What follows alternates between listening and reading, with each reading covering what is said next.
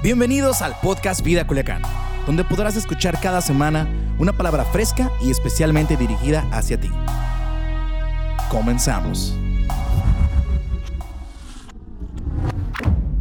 Padre, yo pido que en estos minutos que vamos a, a ir a tu palabra, que tú traigas entendimiento, que seas tú, Espíritu Santo, el que realmente dirige las palabras, dirige nuestras mentes, corazones para recibir tu palabra. En el nombre de Cristo Jesús. Amén. Juan capítulo 13, versículo 1 al 5. Voy a leer el pasaje tan conocido de Jesús lavando los pies de sus discípulos, pero vamos a ver un aspecto muy diferente que lo que normalmente ah, aprendemos, porque hay mucho que aprender de este pasaje. Y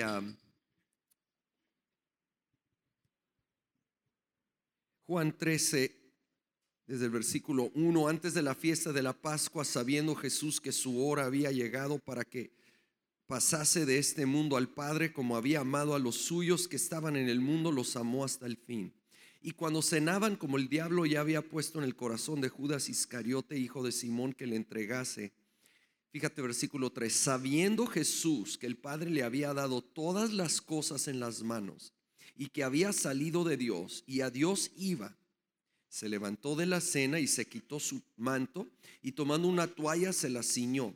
Luego puso agua en un lebrillo y comenzó a lavar los pies de los discípulos y a enjugarlos con la toalla con que estaba ceñido. Y sigue la escena de nuevo de Jesús lavando los pies de los discípulos. Y obviamente hay lecciones de humildad, hay lecciones de servicio, pero yo quiero notar de dónde surge la habilidad de Jesús de hacer este increíble acto de servicio humilde porque en ese tiempo, si no lo sabías, el lavar los pies era una tarea doméstica común, porque obviamente no había pavimentación, no había zapato cerrado prácticamente, entonces ensuciaban mucho los pies y, esto era un, acto de educación, de cortesía, pero le tocaba en teoría al, a la persona de mayor, de, perdón, de menor rango, vamos a decirlo así, el sirviente que de menos experiencia, de menos tiempo. Sin embargo, el rey del universo toma toalla, toma agua y lava los pies. Pero para mí la clave es este versículo 3. Sabiendo Jesús que el Padre le había dado todas las cosas en las manos, que había salido de Dios y a Dios iba. Jesús tenía una total seguridad de quién era Él en relación con el Padre. Y eso le dio la seguridad para hacer algo que iba a sorprender a sus discípulos.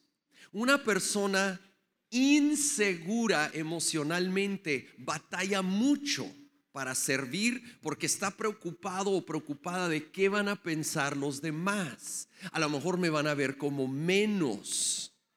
Pero una persona segura. Puede servir en cualquier cosa. Puede mover sillas, lavar baños o subirse a la plataforma. Puede hacer lo la tarea que Dios le pone por delante porque no está dependiendo de la opinión pública o de la opinión de los que le rodean para su seguridad como persona. Y yo quiero hablar hoy de ser seguros en el Padre. Y la persona que creo nos muestra mucho la inseguridad en el Antiguo Testamento es el rey Saúl. Em, el rey Saúl tiene un par de reacciones o acciones por su inseguridad que nos pueden suceder a nosotros y que debemos aprender a vencer para ser más como Jesús, seguros en nuestra relación con el Padre, que somos amados y aceptados por el Padre, y eso es realmente nuestra fuente de seguridad, y entonces podemos servirle plenamente y libremente. El rey Saúl, ah, después de iniciar bien, de repente vemos que, que empieza a cometer unos errores y, y quiero ver dos en Primera de Samuel capítulo 15. Primera de Samuel capítulo 15, primero vamos a ver el versículo 12.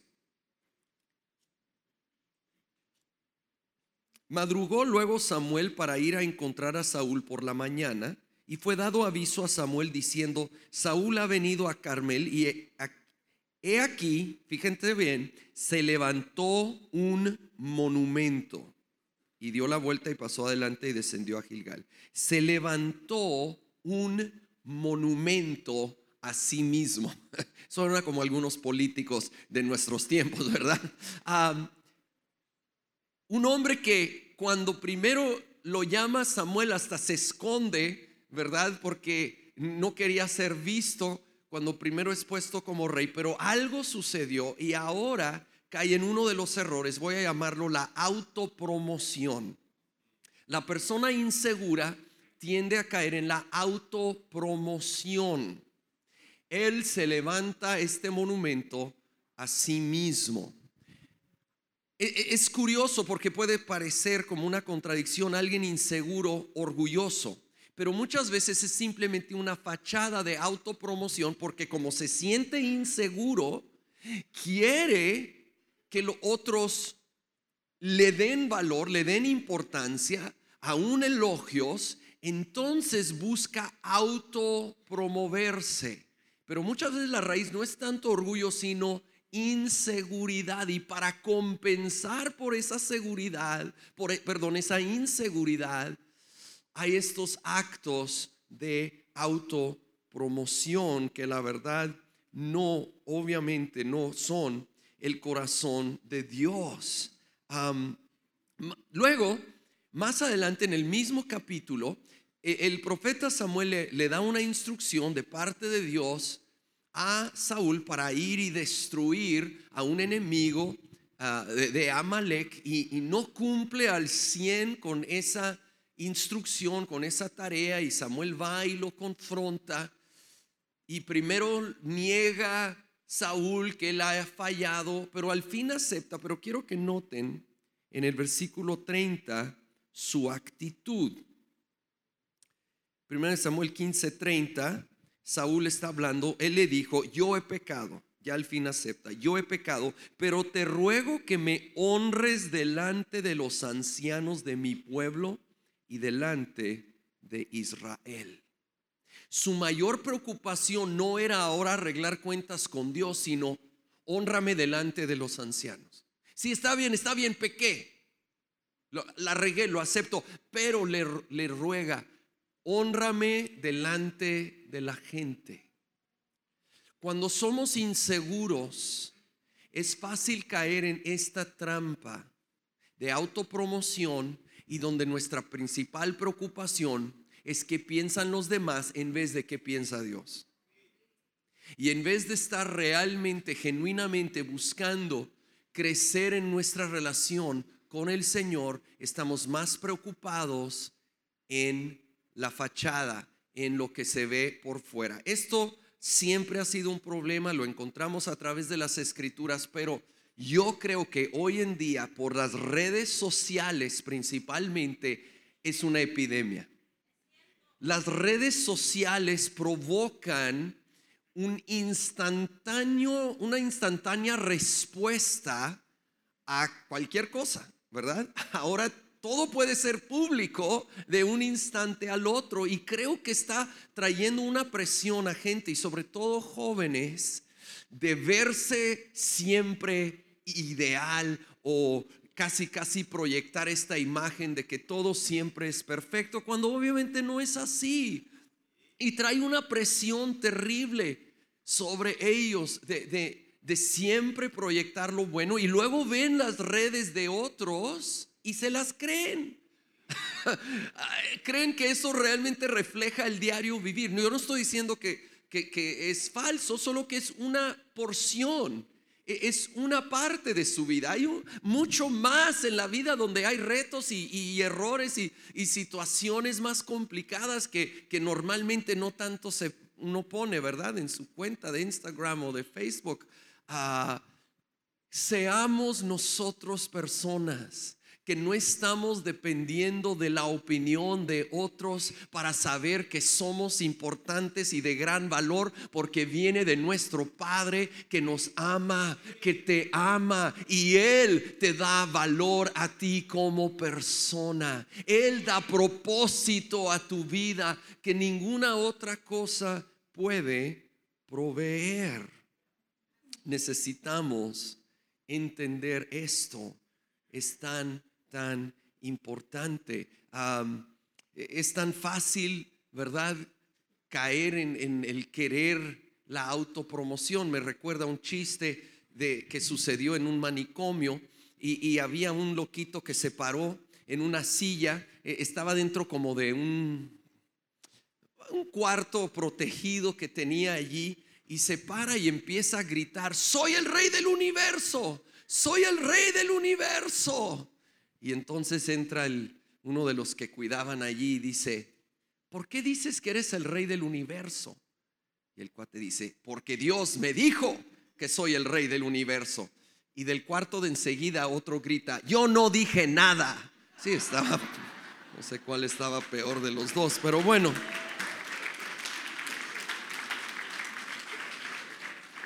Primero es autopromoción y número dos, rechazar el éxito de otros. Otra manifestación o resultado de la inseguridad es rechazar el éxito de otros y aquí lo vemos en Saúl en su reacción hacia David. Muchos conocen la historia. David llega y mata a Goliat y en un instante se vuelve el héroe del pueblo. Bueno, hasta le hicieron una canción ¿verdad? Saúl mató a sus miles, David a sus diez miles y fue el canto más popular en, en radio Israel en ese tiempo. A todos los encantaba, menos a una persona, a Saúl. A Saúl no le agradó ese cantito. A mí tampoco me hubiera gustado si era Saúl, voy a ser honesto. Creo que hasta era imprudente el canto, francamente. Pero en vez de solo causar una pequeña molestia, llevó a Saúl al extremo por su inseguridad.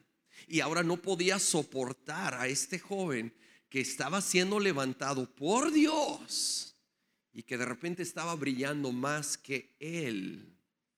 Y empieza a rechazar ese éxito por darle un nombre que realmente era una bendición y respaldo de Dios. Y toma una actitud de querer detener a David y aún de querer matar a Saúl. Le avienta una lanza en un par de ocasiones. Hoy en día sería raro aventar una lanza literal, pero ¿qué tal las críticas? Esas son las lanzas de hoy en día. Críticas en verbales o nuevamente redes sociales, es impresionante cómo en el mundo cristiano se lanza crítica y ataque continuamente, sobre todo hacia gente que está haciendo algo y a alguien no le parece exactamente cómo lo está haciendo. Y es terrible, en vez de unirnos, en vez de entender que estamos en el mismo equipo, porque eso es, eso es. Si Saúl hubiera entendido, David era un aliado, David era un hombre muy fiel. Juntos hubieran avanzado la causa de Israel, pero lo vio como competencia en vez de un aliado. No somos competidores no estamos en competencia, somos aliados, somos familia, somos un cuerpo, somos de la misma familia con un mismo Padre que nos ama a todos. Cortemos con esa tendencia en nosotros. Eso nos lleva tan comúnmente a la envidia. La envidia la vemos a través de la Biblia quiero mencionar unos casos solo del libro de Génesis, de la envidia. Caín y Abel. Caín mata a su hermano Abel en gran parte por envidia, porque el sacrificio que Abel ofreció a Dios fue recibido y el de Caín no, y se enoja tanto que lo mata. Y sigue sucediendo, tal vez no con una muerte física, Pero cuando vemos que otro parece recibir más favor que nosotros, la envidia nos puede llevar a matarlo con nuestras palabras, con nuestras actitudes. En vez de Caín decir, Señor, ¿qué necesito cambiar yo? Que debe de ser nuestra actitud. Y entender, tomó esta actitud tan terrible.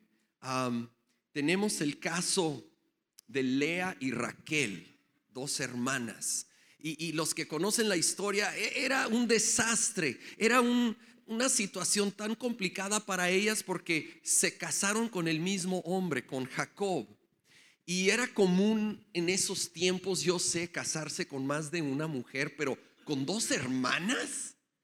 Qué raro, qué incómodo. La única ventaja es que era una sola suegra. Pero aparte de eso, esto era muy complicado. Y añade a eso el hecho de que Jacob realmente no amaba a Lea.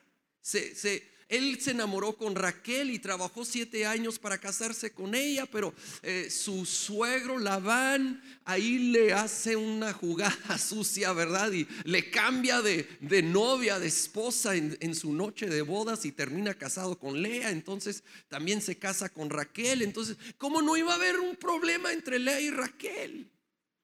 Lea anhelaba lo que Raquel tenía, el amor de su esposo Jacob.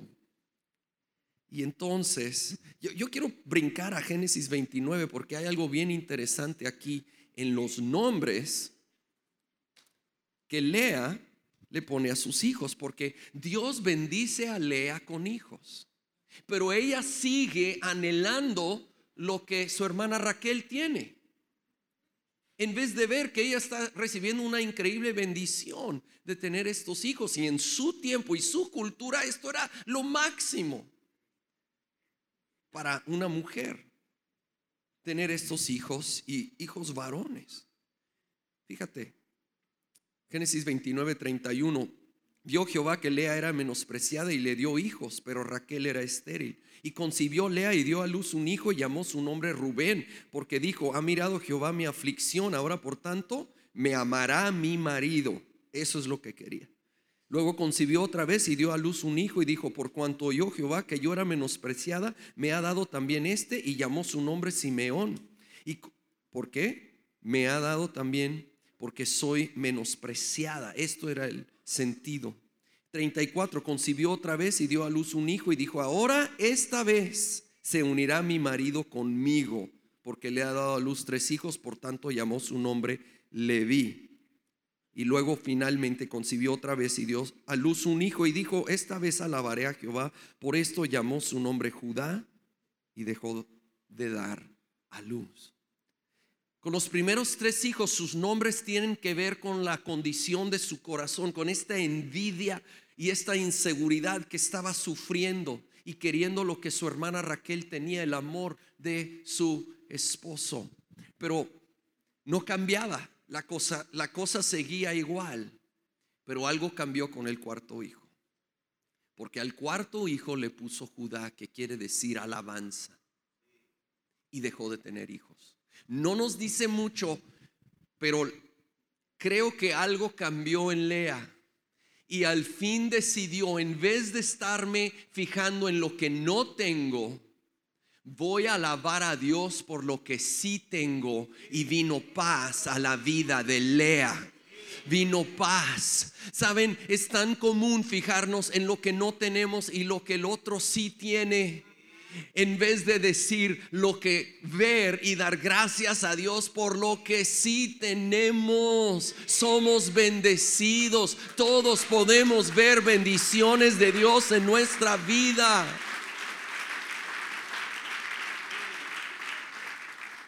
Y si dejamos de ver lo que tiene el otro que yo no tengo, vamos a poder ser más contentos, más agradecidos más seguros en nuestra relación con el Padre.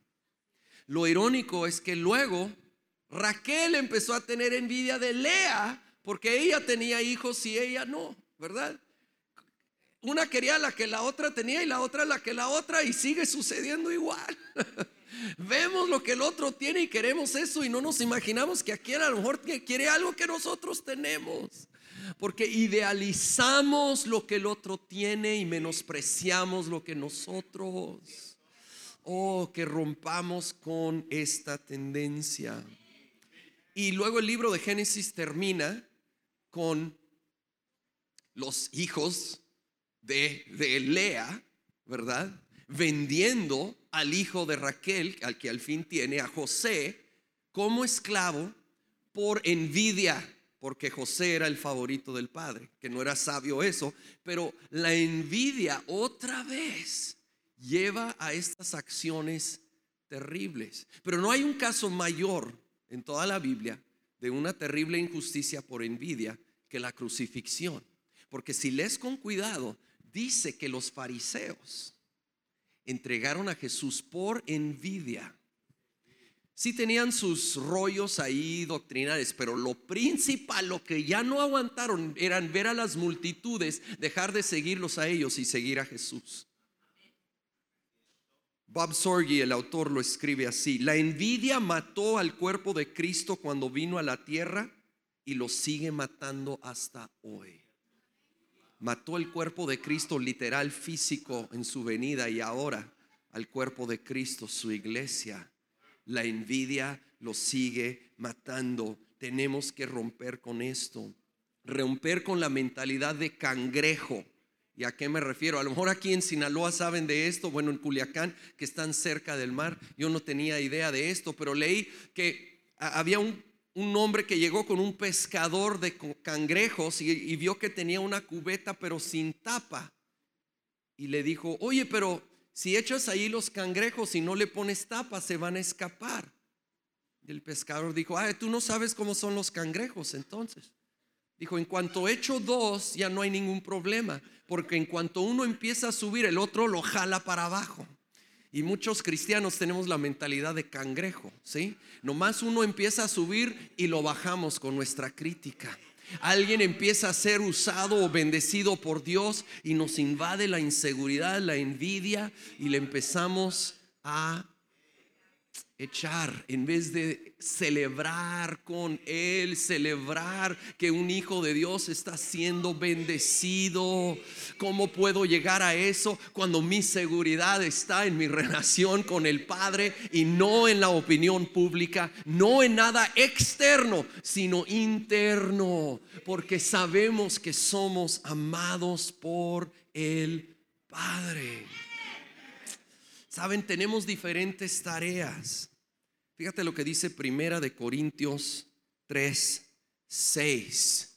Primera de Corintios 3, 6, no sé, lo voy a leer aquí. Dice, Pablo está escribiendo, dice, yo planté, Apolos regó, pero Dios, perdón, perdón, pero el crecimiento lo ha dado Dios. Usando la agricultura como ejemplo, Pablo dice que hay distintas tareas. Es más, lo pudiéramos ampliar.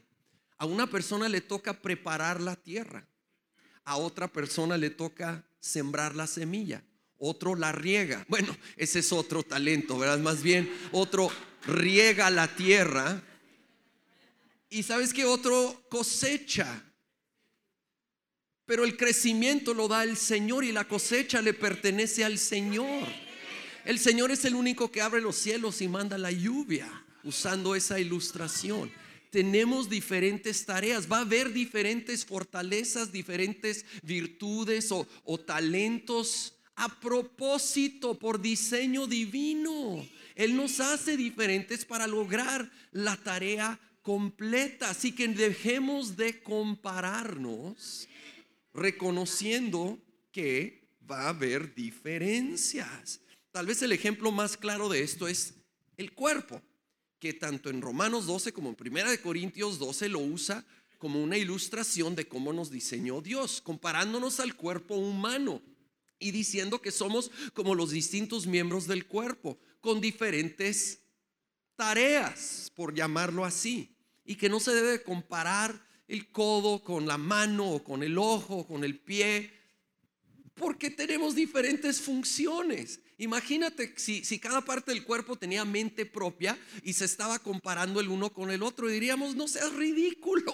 Tu tarea es tan diferente. ¿Cómo te vas a comparar? Necesito la función de cada uno. Pues así es en el cuerpo de Cristo. Tenemos diferentes tareas y diferentes talentos que van con esas tareas, o si quieres llamarlo diferentes llamados y diferentes dones, conforme a la gracia que nos ha sido dada, dice la escritura, que Dios colocó como Él quiso en el cuerpo. No porque alguien se lo ganó o mereció, es un regalo de Dios los dones o talentos que tú y yo tenemos y las tareas que tenemos. Y va a ser diferente que la persona que está ahí a tu lado. Diferente. No es hacia uno más importante que el otro, los hace diferentes. Y, y, es en esa diferencia se alcanza a más personas y se les ministra en más maneras. Si todos teníamos el mismito don, Qué aburrido sería y seríamos muy fuerte en eso, pero bien débil en todo lo demás. Entonces, esto es el plan de Dios. Y sí, yo puedo identificar a lo mejor un área donde soy más fuerte que alguien, pero va a haber áreas donde soy más débil. Entonces, ¿para qué compararnos? Demos gracias a Dios por lo que Él nos ha dado. Busquemos con su ayuda desarrollar la tarea y talento que sí nos ha dado y celebremos lo que los otros están haciendo, porque si somos un cuerpo, entonces estamos juntos en esto. ¿Sí? Si somos un equipo de fútbol y uno mete gol, todo el equipo metió gol y todo el equipo celebra juntos ese gol. Fíjate lo que dice Romanos 12:15. Es en este capítulo que habla del cuerpo y, diferentes dones, diferentes ah, talentos. A propósito, allí habla de diferentes dones, pero hay uno que no aparece ahí, curiosamente. No aparece el don de juzgar pero algunos creen que tienen ese don. Sí. Ah, yo tengo el don de juzgar. No, no, ese solo le corresponde a Dios. Así que dejemos eso a un lado. 12:15. Gozaos con los que se gozan, lloren con los que lloran. Esta es la meta. Esta es la meta. Poder gozarme cuando le va bien a mi hermano o mi hermana y doler cuando le va mal. Ahora, eso es fácil si es mi compa pero la meta es poder sentirlo con el que me cae mal. Y sí, hay gente que nos cae bien y cae mal, no te hagas, ¿sí? Entonces, pero de todos modos hay que amarlos. Y con la ayuda de Dios, tener nuestra seguridad tan arraigada en el amor del Padre y queremos el avance de su reino tanto que aún esa persona con la que batallo, pero si le está yendo bien en el reino de Dios, yo celebro porque está avanzando el reino de Dios. Esa es la meta.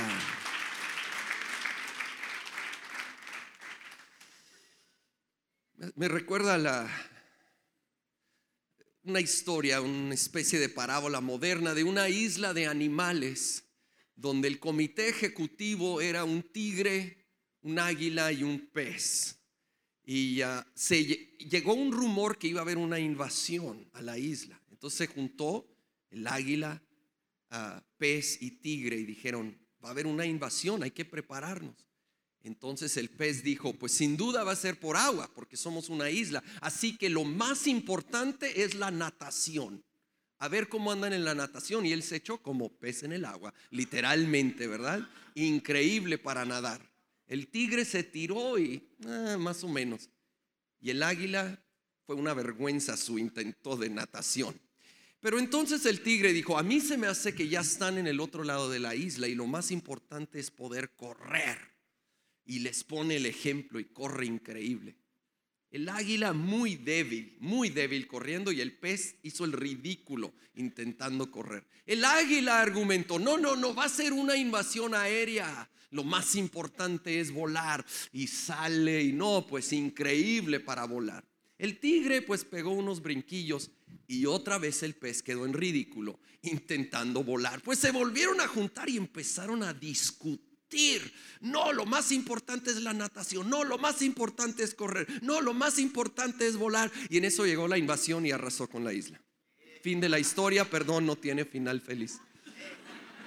Pero sí tiene una moraleja. Y si no es clara, déjala, digo. En vez de estarnos peleando por qué es más importante, enfoquémonos en la meta que tenemos en común, de avanzar el reino y reconocer que el enemigo no son nuestros hermanos, es el diablo, es el único enemigo realmente y juntos vamos a poder salir adelante si nos unimos respetando las diferencias, celebrando los logros y avances de los otros y genuinamente doliendo cuando le va mal. Y yo no estoy ahí, yo, yo tengo días que batallo con esto, yo no predico esto como que, ah, ya siempre tengo la mejor actitud, yo batallo pero esta es la meta y no me voy a conformar hasta llegar a ella. No quiero condenarte si luchas con esto, quiero retarte a decir, no me voy a conformar con una mala actitud. Señor, voy a buscar mi seguridad de estar en ti y empezar a ver a mis hermanos y hermanas en la manera que tú los ves, con tus ojos de gracia. La parábola de los talentos nos habla también de de la variedad que hay. En esta parábola, ah, el amo dio diferentes talentos. A uno dio cinco, al otro dos y al otro uno. Y sabemos que eran cantidades de dinero realmente que se llamaban talentos, pero se aplica a todo lo que Dios reparte. Y, y a veces da más, y aquí talentos hablando como habilidades, a unos más que a otros. ¿Sí? Otra vez cito al autor Bob Sorge. Dice, la mayoría de nosotros caemos en la categoría de los dos talentos. No tenemos tanto talento como algunos, pero más que otros. Es muy saludable despertar a esto. Ahí, viene la frase. Siempre habrá alguien con más talento que yo. Siempre habrá alguien con más talento que yo, a lo cual yo digo, gracias a Dios cuando hay pastores con más talento porque quiere decir que el reino va a avanzar más, quiere decir que Dios será glorificado más y de eso se trata esto.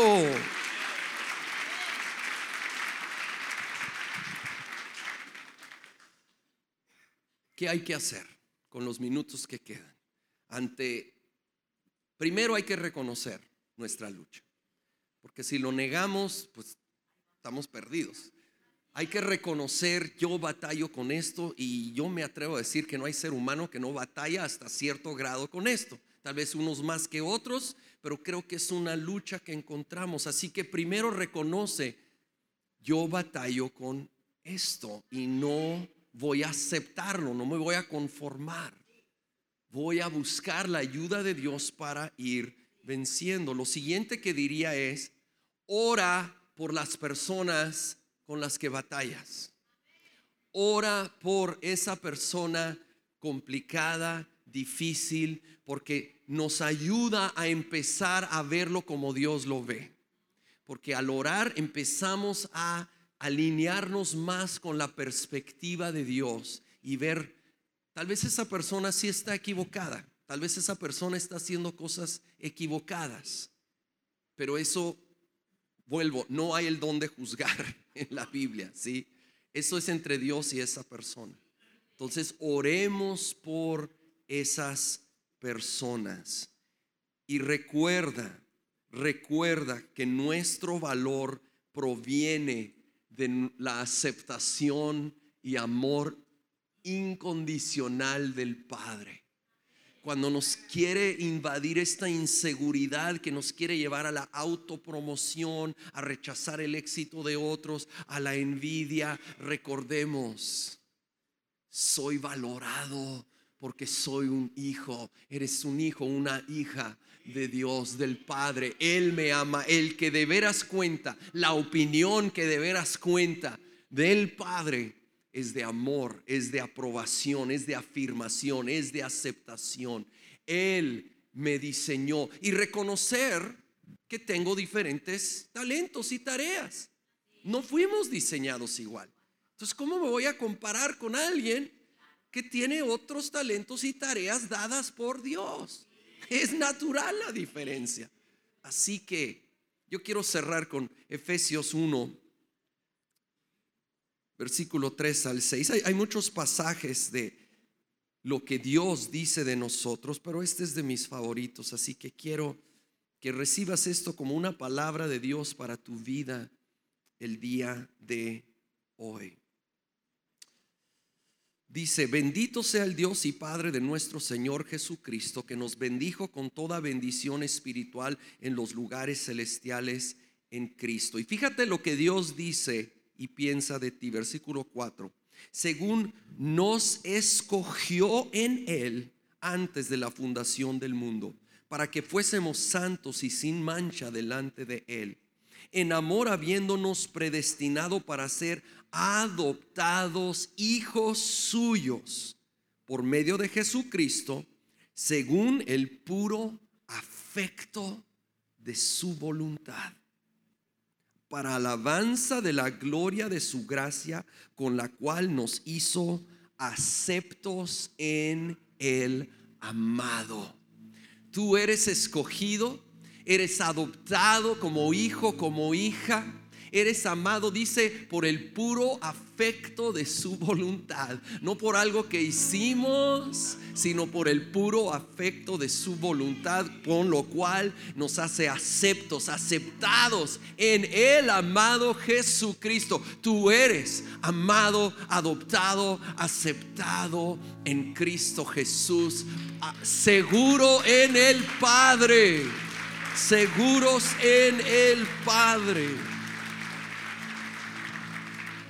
Y cuando somos seguros de quién somos en el Padre, como nuestro máximo ejemplo, Jesús, yo puedo lavar pies. Como ya no es tan común lavar pies, hay que ponerle una aplicación, ¿verdad? Yo puedo ayudar en tareas sencillas. Si alguien me ve, van a pensar menos de mí. Pues no deben, pero si sí, de ahí no viene mi valor. Viene de mi relación con mi Padre y Él me ama perfectamente y te ama profundamente, perfectamente, incondicionalmente. Te ama tal y como eres. Ahora te ama tanto que no te deja tal y como eres. Su amor nos va transformando. Sí. Oh, permite que Él sea la voz la voz que escuchas, de la cual viene tu seguridad. ¿Por qué nos cerramos los ojos juntos por un momento? Gracias. Gracias porque nos amas. Quito los ojos de lo que no tengo, lo que no soy, y te doy gracias por lo que sí tengo, lo que sí soy, lo que tú sí me has dado y porque tu amor por encima no está basado en mi desempeño, no está basado en mis obras, no está basado en cuando tengo un día bueno me amas más y un día malo me amas menos. No, tu amor es perfecto, es incondicional y en ese perfecto amor que yo abrazo echa fuera todo el temor, echa fuera la inseguridad. Yo sé que soy amado y aceptado en el Padre y entonces yo puedo amar, yo puedo bendecir, yo puedo servir. Porque sé quién soy en Cristo Jesús. Gracias por ser parte de la comunidad Vida Culiacán. Nos encantaría que pudieras compartir este podcast con tus familiares y amigos. No olvides suscribirte a nuestro podcast a través de todas las plataformas de audio, como Apple Podcasts, Spotify y YouTube. También recuerda que nos puedes seguir a través de nuestras redes sociales como arroba Vida Culiacán en Instagram y Vida Culiacán en Facebook. Haznos llegar tus dudas y contáctate con nosotros a través de estos medios. Hasta la próxima.